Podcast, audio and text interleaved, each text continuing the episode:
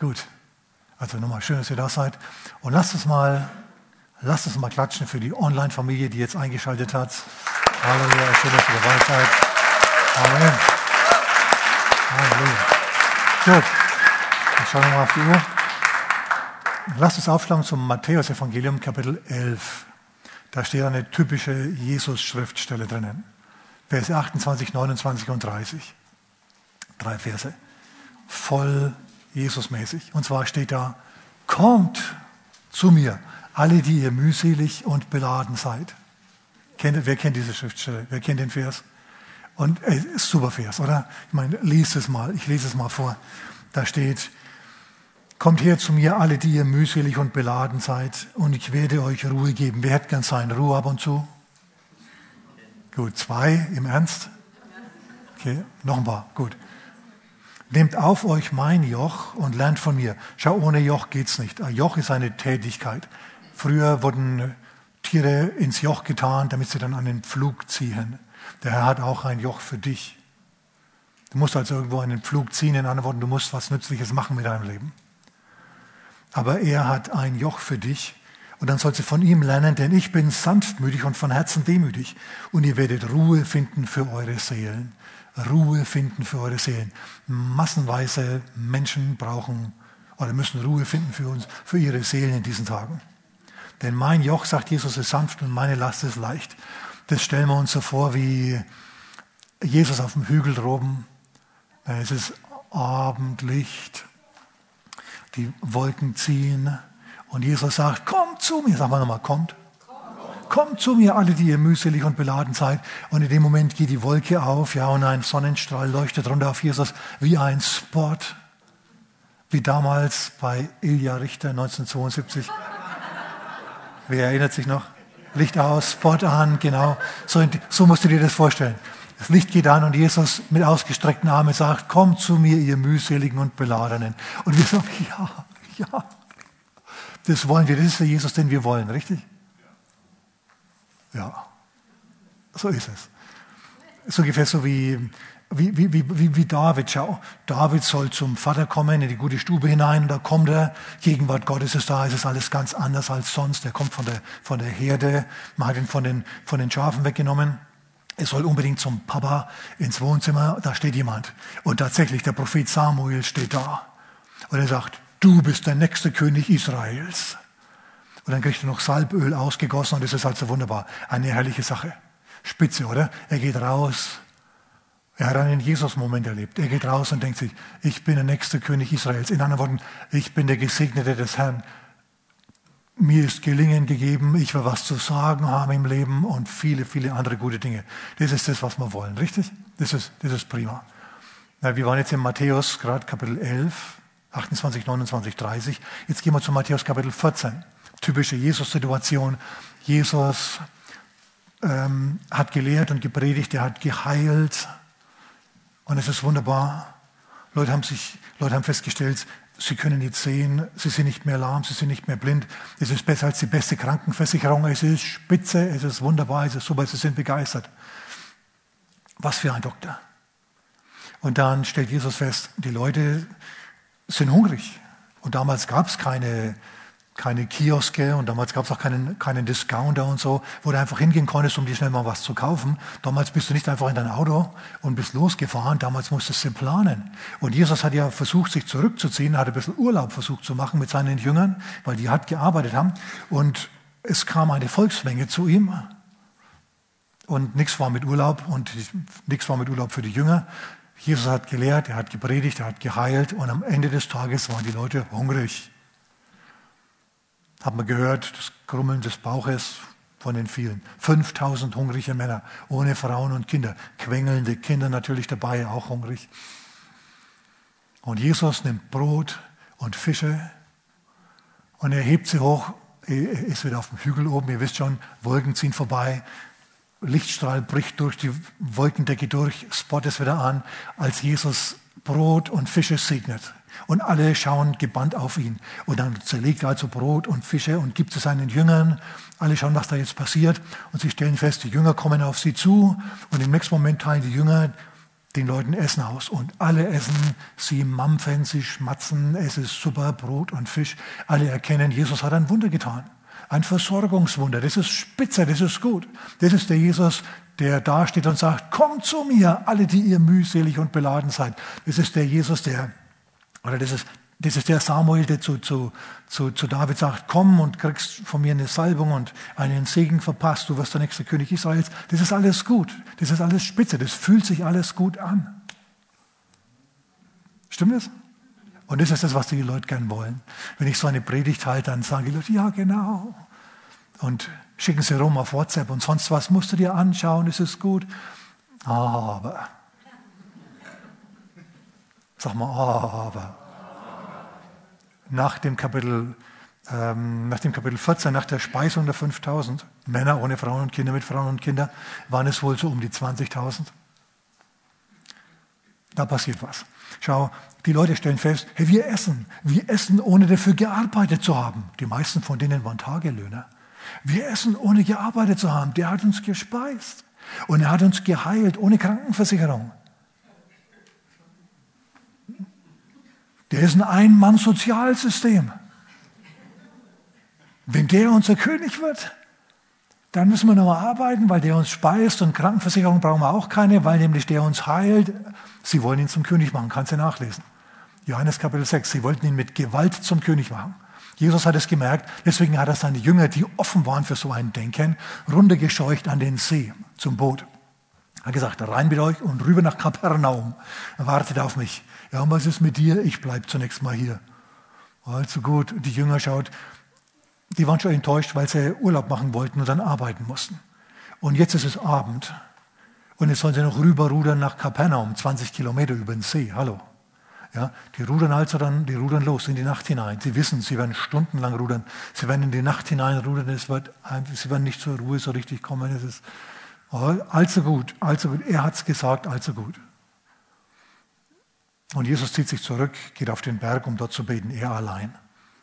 So, jetzt ist schon immer so gemütlich für die Jünger. Es war super, schau, als Jesus zu ihnen, ihnen zugerufen hat am See Genezareth, am, am selben See, kommt und folgt mir nach. Sagen wir nochmal, kommt. Und, und sie haben alles stehen und liegen lassen, denn es, er sah so Christusmäßig aus, als er da so lief. Und außerdem hat er ja geheilt in der Synagoge am Tag vorher und hat auch gepredigt und es war richtig gut. Und jetzt, und jetzt ruft der Rabbi, kommt. Und, und Petrus und Jakobus lassen, äh, nicht Petrus, Petrus und Andreas, die lassen äh, die Netze liegen und Jakobus und Johannes auch und sie folgen ihm nach. Die Sonne scheint, es ist alles warm, es ist wunderbar. Der Rabbi, der redet so schön. Und außerdem ist er ja ein Wundermann. Spitze. Aber jetzt, jetzt ist plötzlich alles anders. Jetzt pass mal auf. Jetzt ist es tiefste, dunkelste Nacht. Sie sind nicht im Bett, die Jünger, sind, sie sind auf dem Wasser. Nach einem vollen Arbeitstag.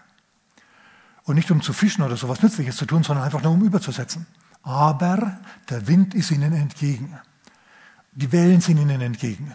Sie rudern zwei Meter und einen Meter werden sie wieder zurückgetrieben. Und so kämpfen sie sich ab, so mühen sie sich ab. Und, und es geht auf und ab und es geht runter und hoch und es ist, es ist Seekrankheitszeit. Wer war schon mal seekrank? Niemand doch. Da, oh ja, gut. Da. Ich habe schon gedacht, ich bin der Einzige. Meine Schwiegerleute, die haben uns mal eingeladen auf eine Cruise in die Karibik. Und dann muss man natürlich ein so ein Piratenschiff da fahren, auf so Inseln. Hör mir auf. Es ging auf und es ging ab und mein Magen ging auf und mein Magen ging ab. Oh Mann, ich war zum Glück nicht der Einzige, der da an der Reling hing. Ja? Also Pirat wäre definitiv kein Beruf für mich. Ja? Hm. Ich saß dann, während alle anderen sich amüsiert haben, saß ich so am Steinstrand und habe mich erholt. Ja? Karibik. Hey.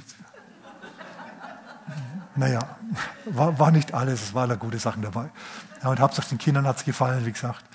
Okay, gut. Wo war ich? Ich war auf dem See Genezareth. Jetzt in der Karibik und jetzt wieder auf dem See Genezareth. Jetzt, ähm, jetzt passiert was. Sie denken sich natürlich, die Jünger denken sich, versteht ihr, die Jünger rudern. Es ist kalt, sie zittern, weil, weil das kalte Wasser klatscht ihnen immer wieder ins Gesicht. Ihre Klamotten sind durchnässt. Sie arbeiten. Das Einzige, was sie warm hält, ist die Arbeit. Und die Jünger denken sich, Mensch, jetzt müsste man Jesus da haben. Jesus würde sich hinstellen, am Mast festhalten, würde diesen Wind und diese Wellen, würde er bedrohen, würde, der würde es stillen, würde er. So, der ein oder andere Jünger, der probt schon so, so unterm, im Bad hinein, Sturm, sei still. Aber es tut sich nichts. Wenn, Jesus da wäre, das wäre gut. Weil der wird sofort, würde der den Sturm stillen und es würde die Wolkendecke aufbrechen und ein Lichtstrahl würde durchbrechen und, und die Szene in warmes Licht tauchen. Und dann passiert was. Auf diesem ungestillten See, auf diesem, in diesem ungestillten Sturm, kommt plötzlich durch die Wellentäler und die Wellenberge ihnen jemand entgegen. Und wer bitte läuft auf dem Wasser um zwischen drei und sechs Uhr morgens, so um vier in der Früh? Der Klabautermann, wer sonst? Ja, und so schreien sie jetzt natürlich, ah, wir gehen unter, ein Gespenst, ein Gespenst. Und dieses Gespenst hält auch noch schnurstracks auf sie zu. Sie wissen, sie sind, sie sind verurteilt. Es geht abwärts. Plötzlich hat sich die gesellschaftliche Situation um sie herum völlig geändert. Na, und da kommt was auf sie zu und es schaut nicht gut aus und es ist eine Katastrophe und sie schreien und sie schreien vor Furcht.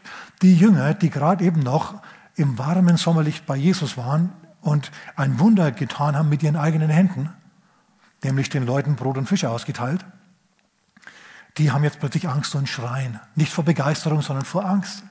Mensch, wenn Jesus dabei wäre, der würde erst den Sturm stellen und dann würde er sich um dieses Gespenst kümmern.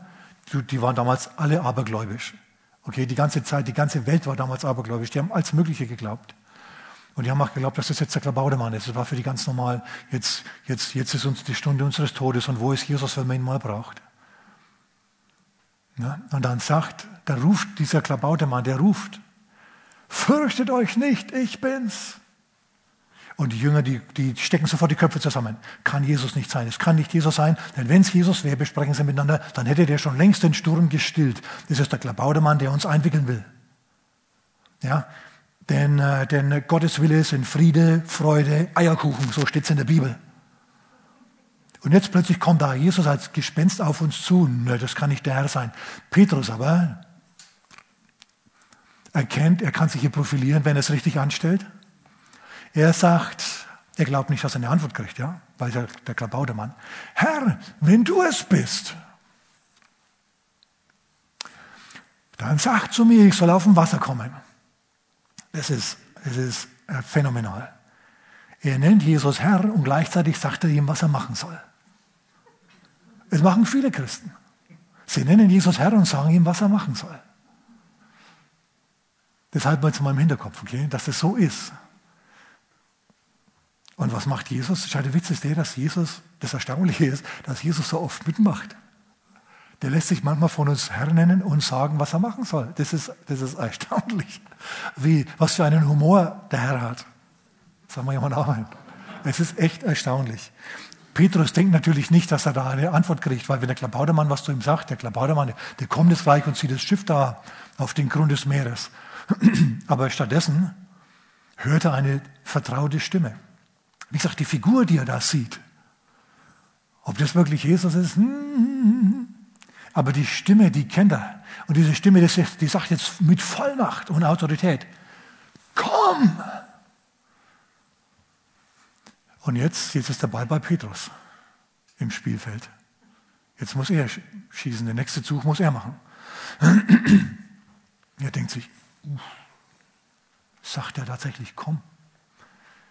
Schau, der Jesus, der gerade gesagt hat, kommt zu mir alle, die ihr mühselig und beladen seid, der Jesus aus dem Sonnenlicht, aus dem Lichtstrahl, ist derselbe Jesus, der jetzt in der Dunkelheit kaum zu erkennen, in der Nacht und im Sturm steht. Einen Sturm, den er nicht gestillt hat, obwohl er das könnte. Jesus ist der Sturmstiller, sagen wir im Namen. Macht er jetzt aber nicht. Stattdessen steht er im Sturm und, und Petrus schaut und die Jünger schauen auch, die stehen auf der, an der Reling und schauen zu. Jetzt ist Jesus auf dem Wellenberg und jetzt ist er im Wellental, jetzt sieht man ihn nicht mehr, aber da ist er wieder. Und was macht jetzt Petrus? Schau, das ist, jetzt, jetzt steht Petrus vor einer Aufgabe, die nicht so leicht zu bewältigen ist. Als Jesus zu ihm gesagt hat, komm, folge mir nach, da war das leicht. Ihr wisst schon, am Strand. Als er am Fischerboot war, da war kein Sturm, da war, da war sanftes Abendlicht und jetzt, jetzt ist gar kein Licht. Jetzt ist tiefste Dunkelheit. Und jetzt soll er was machen, was eigentlich vollkommen unmöglich ist. Er soll auf dem Wasser laufen. Das kann man nur im Winter. Und er soll auf dem Wasser laufen. Er soll laufen. Ja, jetzt kann er nicht zurück, weil sonst blamiert er sich vor den anderen Jüngern. Er kann jetzt nicht sagen, hab's nicht so gemeint. Das kann er nicht machen, sondern er steigt jetzt mit klopfendem Herzen über die Bootswand und er denkt sich, Mensch, will ich das wirklich? Kann ich das? Aber dann denkt er sich, ich vergesse jetzt mal Wind und Wellen und ich schaue nur auf ihn. Ich schaue nur auf Jesus. Ich sehe, dass es der Herr ist, der da steht. Ich schaue nur auf ihn. Er macht mir vor, was ich können soll. Wenn Jesus auf dem Wasser geht und ich schaue auf Jesus auf dem Wasser, dann kann ich auch auf dem Wasser gehen, wenn er jetzt zu mir kommen gesagt hat. Und dann geht's los. Er macht den ersten Schritt und den zweiten und die Engel, die fahren voll ihre, ihre Fähigkeiten auf. Ja, sie, sie tragen ihn. Unterm Wasser steckt ein Engel. Der Petrus recht. Denn du kannst auf dem Wasser nicht laufen. Hast du schon mal, bist du schon mal auf dem Wasser gelaufen? Nur im Winter, ne? Ansonsten geht es nicht. So, jetzt läuft er also auf dem Wasser und es funktioniert tatsächlich. Er hat Wind und Wellen völlig vergessen. Für ihn ist es wie, ist Jesus hier vorne wie ein, dieser Wellenberg da, das ist wie der, der Berg der Verklärung. Ja, das ist wie der, das ist wie der Ort, an dem er Brot und Fische vermehrt hat. Lichtstrahl fehlt, aber das ist völlig egal. Er weiß, er tut jetzt was, was der Herr will. Er geht ihm entgegen. Es ist ungemütlich. Es ist kalt, es ist nass, aber es ist ein Gefühl von tiefster Befriedigung, denn er ist im Willen Gottes. Obwohl es ungemütlich ist, schau, der Ort deines Friedens und deiner Ruhe ist, wenn du im Willen Gottes bist, wenn du seinen Willen tust. Dann ist das Joch sanft und die Last leicht. Und wenn Gott dich in der Nacht um vier aufs Wasser ruft im Sturm, dann ist es der beste Ort für dich. Und wenn er, die, wenn er uns jetzt kollektiv in einen gesellschaftlichen Sturm hineinruft, den er ohne Probleme sofort stillen könnte,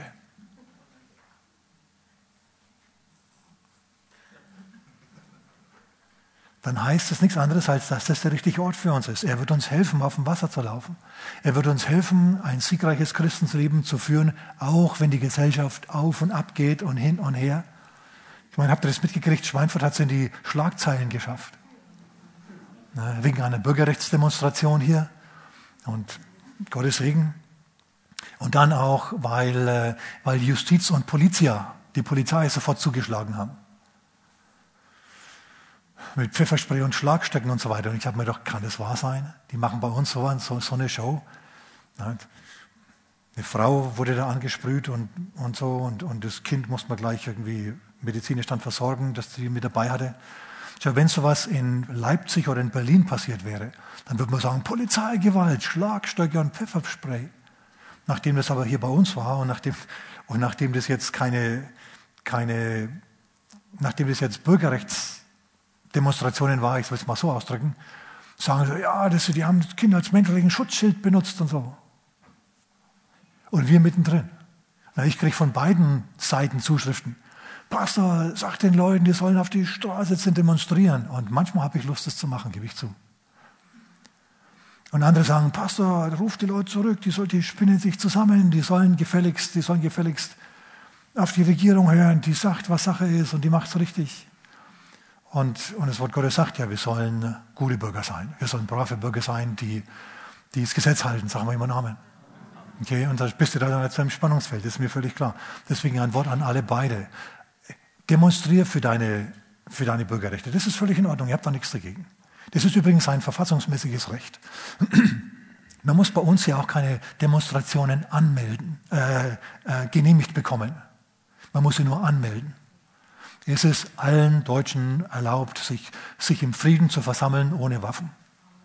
Okay, das steht im Grundgesetz so drinnen. Man muss es nur anmelden, damit die wissen, was auf sie zukommt, die Stadt jetzt und so, wegen des Mülls und überhaupt. Und dass dann, dass dann die Stadt unliebige Demonstrationen ein wenig schikaniert und so, da muss man halt damit leben. Was hast du denn erwartet? Na? Und schau, jetzt bin ich schon ein paar Tage auf der Welt. Und ich weiß, dass es auf beiden Seiten Leute gibt, die die Ausnahmesituation lieben. Es gibt Demonstranten, die nur darauf warten, mal richtig Rabatz zu machen, Fensterscheiben einzuhauen, Leute zu verprügeln, Polizisten oder was weiß ich. Und es gibt ähm, die, die, meisten allerdings, die sind, die sind brav, die sind friedlich, die sprechen für ihr Anliegen. Deswegen, pass auf, wenn es irgendwie eine gewaltbereite Truppe gibt in einer Demonstration, dann muss die sofort isoliert werden und sofort neutralisiert werden. Da muss man sofort wissen, wir können, die können nicht zu uns. Denn das Schlüsselwort für eine erfolgreiche Demonstration ist Gewaltfreiheit. Okay, muss, das haben wir doch schon von Mahatma Gandhi gelernt. Okay, der hat seinerzeit das ganze äh, englische Weltreich herausgefordert. Er hat gesagt, wir wollen Autonomie für, Engl für Indien und das hat er bekommen, lang, langfristig. Hätte er nie bekommen, wenn er, wenn er äh, auf Gewalt gebaut hätte. Der Herr baut auch nie auf Gewalt, ihr Lieben, ist euch das bewusst. So, deswegen müssen solche Demonstrationen immer zwingend, überall wo sie stattfinden, gewaltfrei sein. Du hast ein Anliegen, dieses Anliegen, das lässt dir gehört werden, aber gewaltfrei. Und wenn jemand Gewalt, wenn es wenn, da Unruhestifte gibt, und die wird es geben, logisch, dann müssen die sofort neutralisiert werden.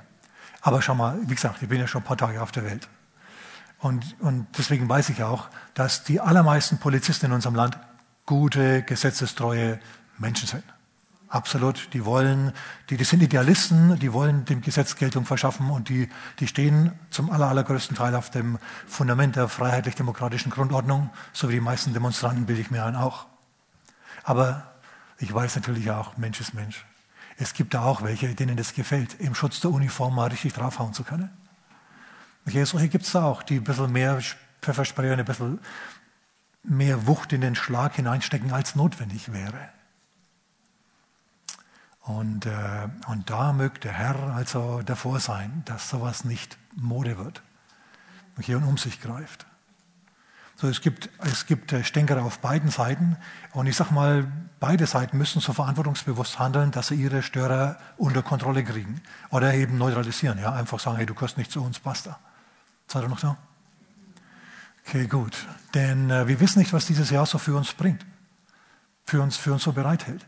Im Moment sehe ich das so, dass der Herr zu mir sagt, komm. Und er steht auf dem Wasser in der Dunkelheit. Und ich denke mir, habe ich da Lust dazu? Ist viel schöner, wenn er Brot und Fische verteilt. Ist viel schöner, wenn er Salböl auf mich ausgießt und zu mir sagt, du bist der nächste König Israels. Und jetzt plötzlich soll ich ihm da in die Dunkelheit hineinfolgen? Das ist eine ganz andere Hausnummer. Das ist völlig anders. Fühlt sich ganz anders an. Das ist, schau, das, David ist, hat sich unversehens in derselben Situation äh, wiedergefunden. Plötzlich stand der Herr auf dem Wasser in der Dunkelheit im Sturm vor ihm, in Form von Goliath. Goliath war seine dunkle Stunde, aber er hat sich bewährt.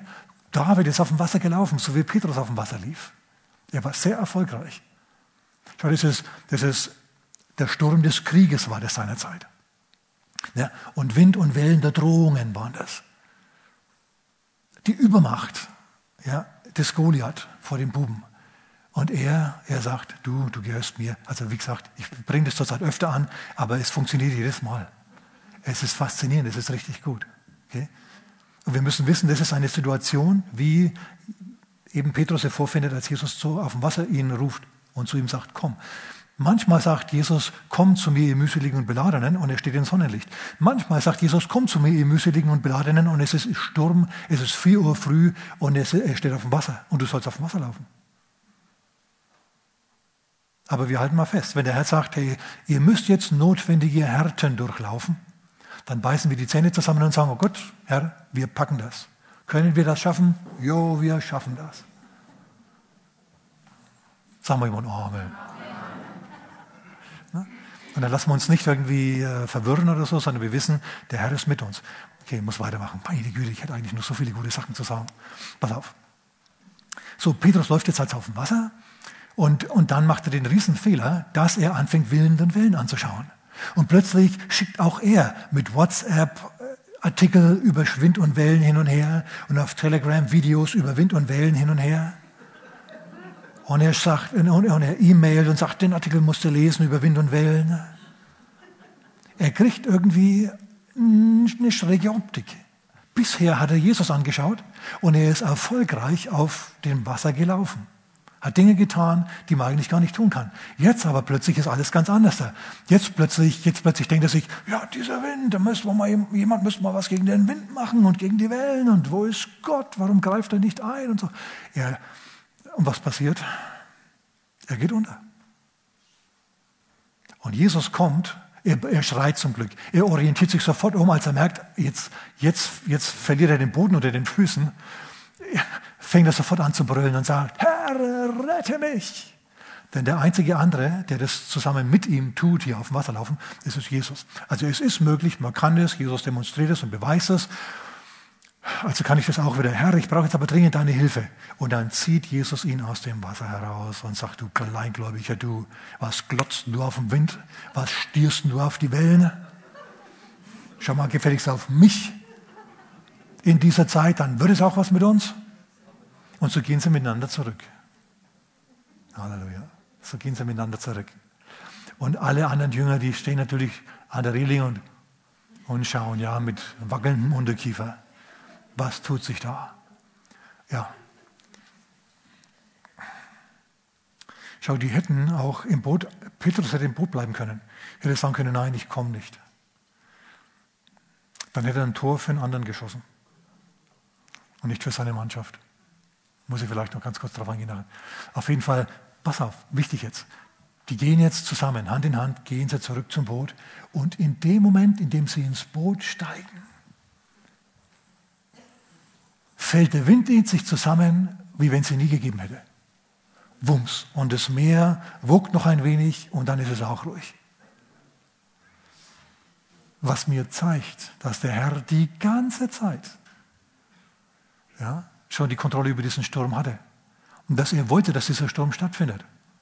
Andere Stürme hat er gestillt. Er macht mit der Natur, was er will. Diesen Sturm nicht. Warum? weil er wollte, dass Petrus ihm auch im Sturm vertraut. Das, ist, das vergrößert und stärkt seinen Glauben.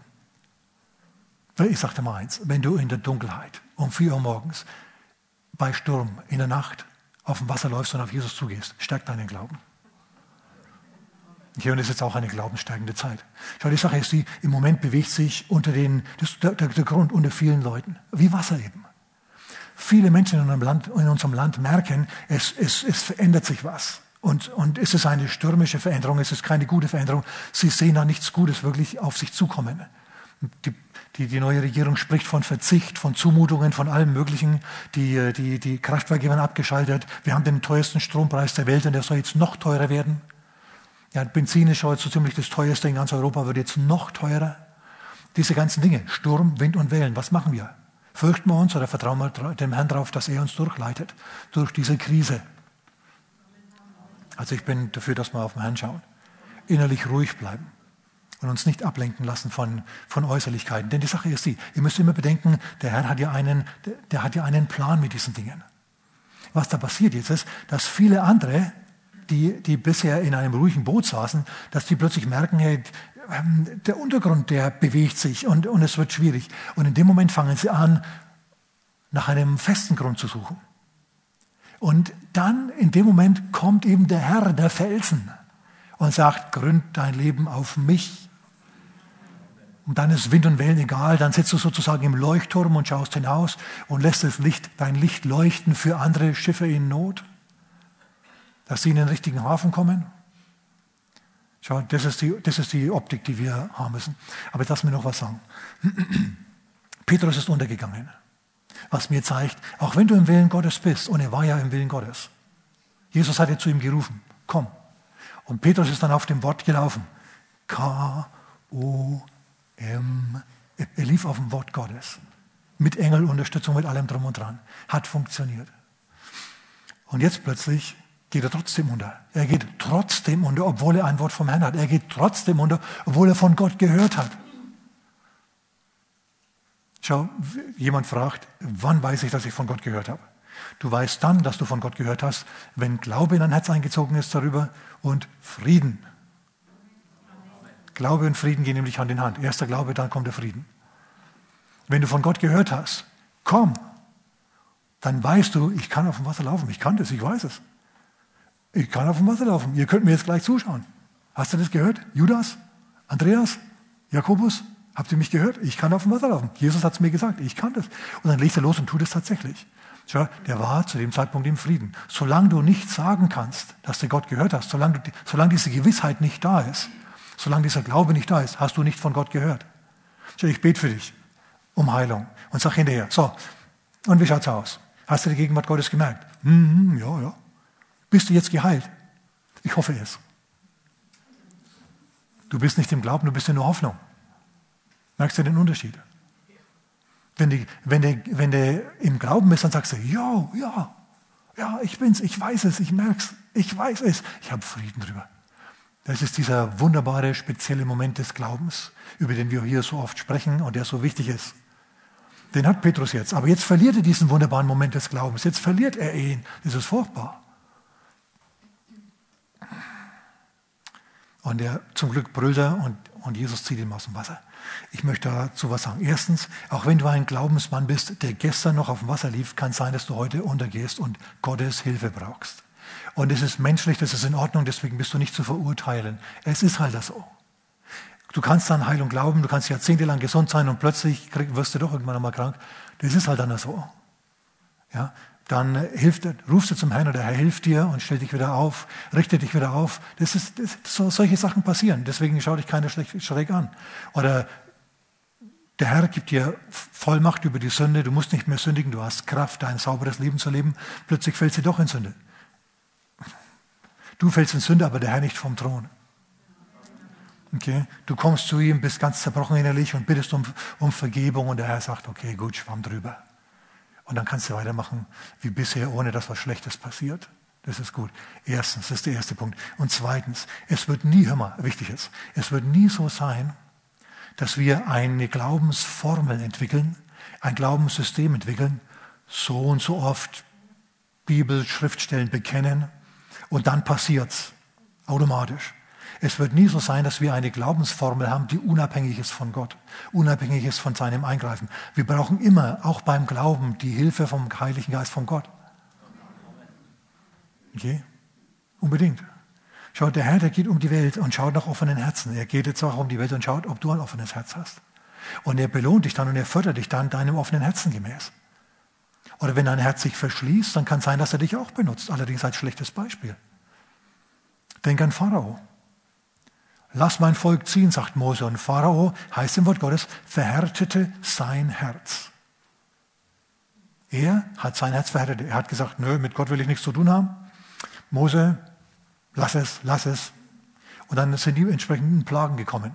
Fünfmal hat der Pharao selbst sein Herz verhärtet und dann heißt es, und der Herr verhärtete sein Herz. Da gab es dann kein Zurück mehr für ihn. Das war der Moment, an dem Gott beschlossen hat, ein für alle Mal unwiderruflich aus dem Pharao ein schlechtes Beispiel zu machen. Andererseits gibt es die Situation, dass jemand, sich in, dass jemand sein Herz öffnet. Und das ist jetzt die Zeit für viele, viele, Hunderttausende von Menschen in unserem Land, die innerlich es vielleicht gar nicht merken, aber sie rufen in ihrem Herzen nach Gott. Sie wissen sie es vielleicht nicht einmal. Ja, aber sie sagen, hey, die Welt unter mir bewegt sich, alles, alles, alles fällt auseinander, ich will auf einem festen Felsen stehen. Und dann rufen sie in ihrem Herzen nach Gott. Und Gott sieht, dass sich da ein Herz öffnet. Und wenn sich ein Herz öffnet, dann sorgt er dafür, dass du auf dem richtigen Online-Kanal kommst, dass du den richtigen Fernsehsender einstellst, dass du mit der richtigen Person in Kontakt kommst, die dir über Jesus was erzählt. Und dann kann es sein, dass du das erst einmal hörst und dir denkst, hey, das ist schon zu viel. Also mir, mir ging das am Anfang so. Nachdem sich meine Freunde seinerzeit bekehrt haben, die haben mich zugetextet mit Jesus und alles Mögliche. Ich habe mir gedacht, Freunde, Gott ist groß, größer als Christentum und überhaupt, ja, ihr wisst schon, was man also denkt, wenn man keine Ahnung hat. Aber irgendwann war es dann doch so, dass der Herr zu mir kam und mir gesagt hat, hey, mich gibt es wirklich und mir ein dramatisches Erlebnis mit ihm geschenkt hat. Hammer! Ich kann mich noch voll an den Moment erinnern, als ich in meinem Auto saß und gefahren bin und plötzlich erkannt habe, ich glaube ja, dass Jesus lebt. Ich, ich glaube ja, dass er auferstanden ist, dass das alles stimmt. Ich glaube das. Wo kam dieser Glaube jetzt her? Den hatte ich doch vorher noch gar nicht. Jetzt habe ich ihn plötzlich. Ich habe gemerkt, ich bin jetzt zum Glauben angekommen. Habe mein Leben für immer verändert. Sonst, sonst würde ich ja hier nicht stehen, wenn mir das nicht passiert wäre. Ja? Aber das ist so gewesen. Mein Herz hat sich geöffnet für Gott, ohne dass ich es groß gemerkt habe. Und dann war er plötzlich da. Und so ist es jetzt. In der Dunkelheit, die unsere, unser Land zurzeit umgibt, gibt es massenweise Menschen, die sich dem Herrn zuwenden jetzt. Und für die müssen wir beten. So mein Vorschlag zur Güte. Bet für diese Leute. Okay, demonstriere, mach das alles, aber bet vor allem auch für diejenigen, die jetzt auf dem Schlauch stehen und Jesus brauchen und Jesus wollen, aber ihn nicht finden, dass er ihn finden. Amen. Denn schau, deswegen bist du noch auf der Welt.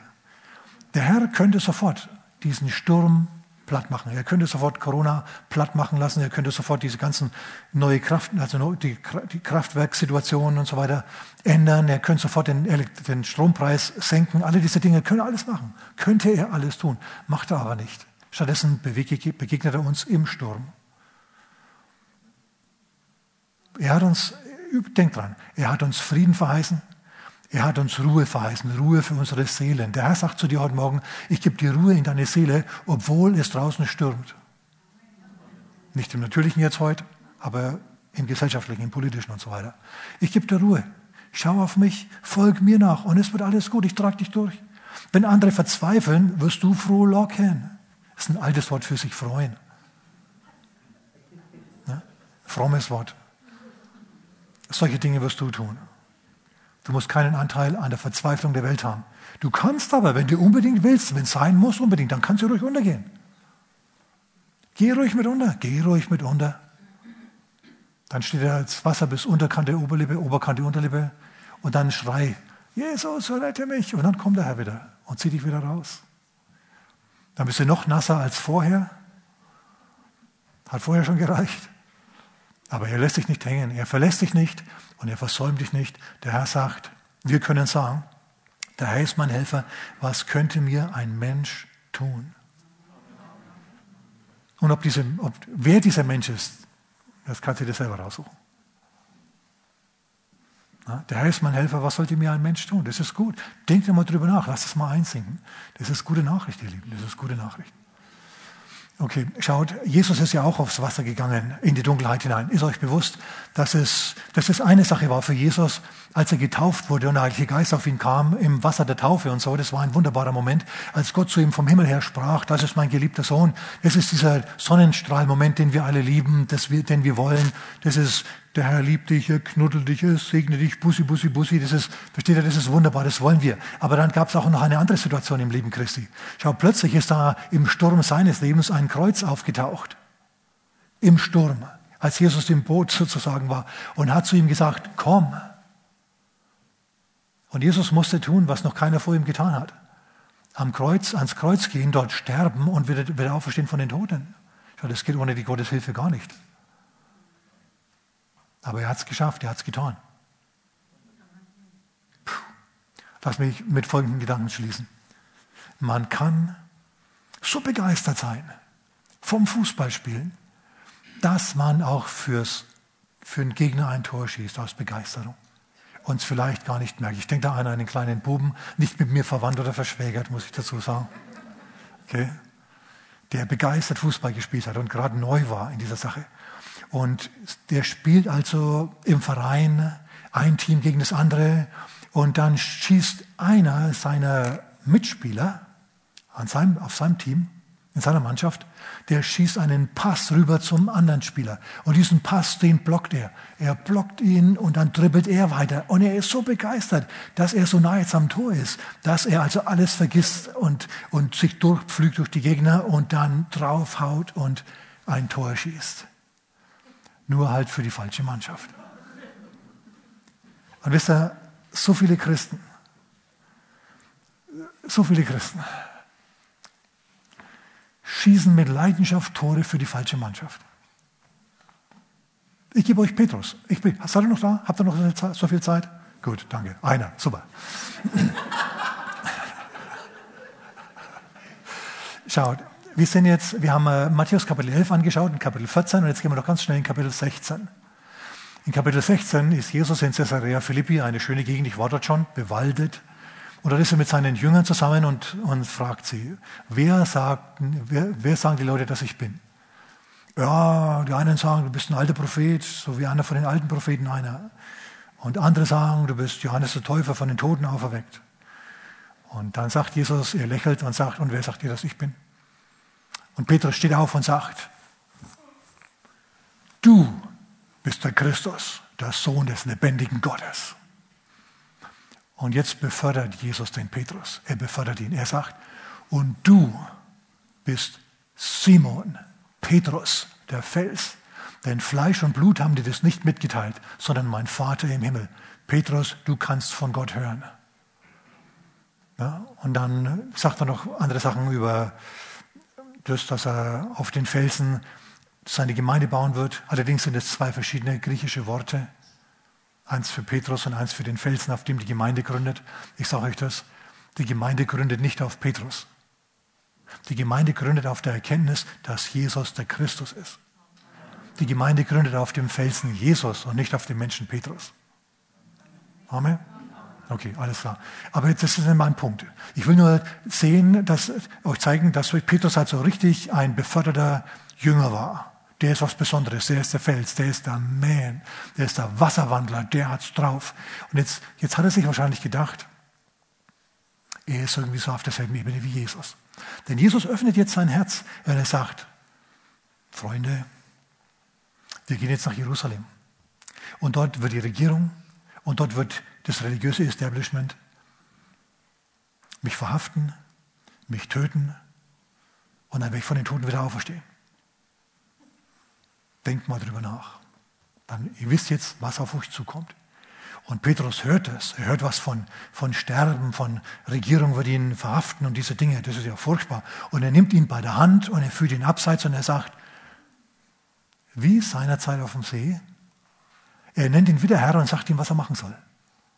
Er sagt, Herr, Gott behüte dich, das widerfahre dir nur ja nicht. Geh ja nicht raus aufs Wasser, auf dieses Kreuz zu, in die Dunkelheit, in den Sturm hinein. Bleibe im sicheren Boot. Aber was macht Jesus? Jesus dreht sich um und sagt zu ihm, du hast ein Tor für die falsche Mannschaft geschossen. Du willst nicht, was Gottes ist, sondern was der Menschen ist. Du willst, du willst immer bequem haben. Du willst immer bequem haben. Am besten sollte ein Engel dir erscheinen, der dir Wind zufächelt und ein anderer, der dir Weintrauben in den Mund wirft. Ja, wenn ein Dritter dir die Hängematte irgendwie so schaukelt. Mm -mm, Petrus, ne. Du bist hier nicht dazu berufen, Privilegien zu genießen, sondern um zu dienen, den anderen Leuten den Glauben nahezubringen. Übrigens, das gilt für uns auch. Ja, genau dasselbe. Er schimpft ihn. Er, er, er sagt zu ihm, geh hinter mich, Satan. Satan heißt das Wort für Widersacher. Überleg dir das mal. Und gerade ist Petrus befördert worden, jetzt wird er wieder entfördert. Äh, der Petrus wird zum Satan. Was mir zeigt, dass wir auf der Hut sein müssen. Dass wir nachdenken müssen, was ist wirklich Gottes Wille? Denkt dran, Gott kann den Sturm sofort beenden. Wenn er es nicht macht, hat er einen Sinn und einen Zweck, dieser Sturm. Amen. Okay, gut. Zwei Sachen. Erstens, ja, stürmische Zeiten kommen. Zweitens, der Herr ist mit uns. Wir werden in diesem Sturm Frieden der Seele haben. Und vielleicht schaust du zu und hast noch keinen Frieden der Seele. Das war jetzt ganz unterhaltsam für dich, was du gehört hast, aber, aber, aber Christ bist du noch nicht. Aber du möchtest dein Leben gerne auf den Felsen stellen. Dann habe ich eine gute Nachricht. Das kannst du jetzt machen. Bet einfach mit mir.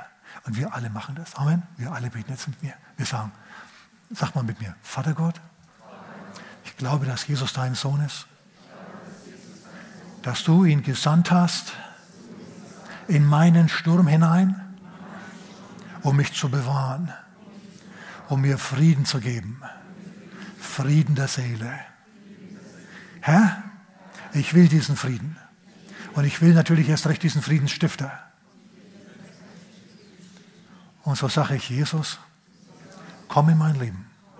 Gib mir ewiges Leben. Mach mich neu. Vergib mir meine Sünden. Und sei mit mir im Sturm. Amen. Amen. Wenn du das zum ersten Mal gebetet hast, bist du jetzt ein Kind Gottes. Amen.